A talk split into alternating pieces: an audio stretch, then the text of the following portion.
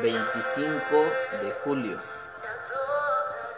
Imperfección perfecta. Un profesor mío en la universidad, al ver mi indecisión producto de mi perfeccionismo, me dio un consejo sabio.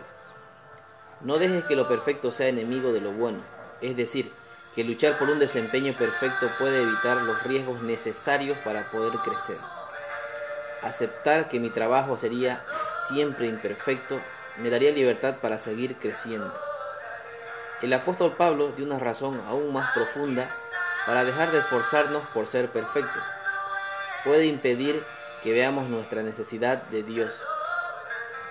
Pablo lo había aprendido a la fuerza. Después de años de luchar por obedecer perfectamente la ley de Dios, su encuentro con Jesús cambió todo.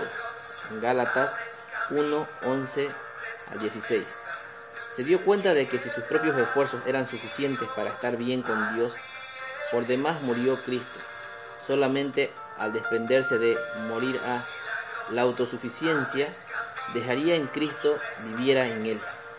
Su imperfección le permitiría experimentar el poder perfecto de Dios. En esta vida siempre seremos un proyecto en curso, a medida que aceptemos humildemente nuestra necesidad del único perfecto, Él, Jesús habitará en nuestro corazón. Efesios 3:17. Arraigados en Cristo, tendremos libertad para profundizar en el amor que excede a todo conocimiento. Repite conmigo, Señor, ayúdame a depender en humildad de ti y a crecer en tu amor. Que tengas un lindo día y recuerda, somos libres para crecer en el amor de Jesús.